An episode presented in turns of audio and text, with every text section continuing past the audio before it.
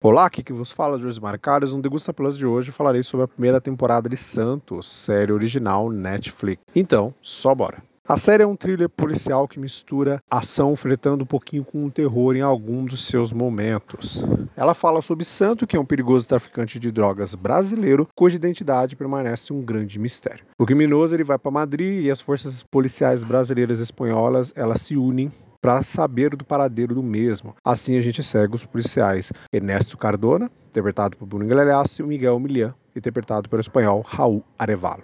E assim a trama vai seguindo com o passar do tempo. A série ela mistura várias linhas temporais ao mesmo tempo e talvez um dos pontos mais negativos que a série pode ter é que ela não consegue conduzir muito bem essa troca de uma linha para outra. Ela vai mesclando as linhas e no momento quando você acha que você está vendo uma, você está vendo outra. Não existe uma fluidez entre essas trocas, fica muito mecânico, muito automático a forma como a história vai se conduzindo. A série ela tem um teor bem pesado em algumas coisas, existem umas cenas que são bem sanguinolentas, até mesmo o teor que está por trás das coisas que o santo em si faz e muitas cenas que vão aparecendo principalmente lá no último episódio. Existe toda uma vontade da série em fazer algo diferente, principalmente porque estamos falando aqui de uma produção brasileira e espanhola ao mesmo tempo, e que dá conta com uma atriz portuguesa. Mas essa confusão da linha temporal e ao mesmo tempo fazer com que a série não tenha um apego maior, não tenha um emotivo maior, você não se conecta com nenhum dos personagens de fato. Eles são personagens muito carrancudos e que não passam empatia necessária que eles deveriam. É claro que a ideia da série é passar um,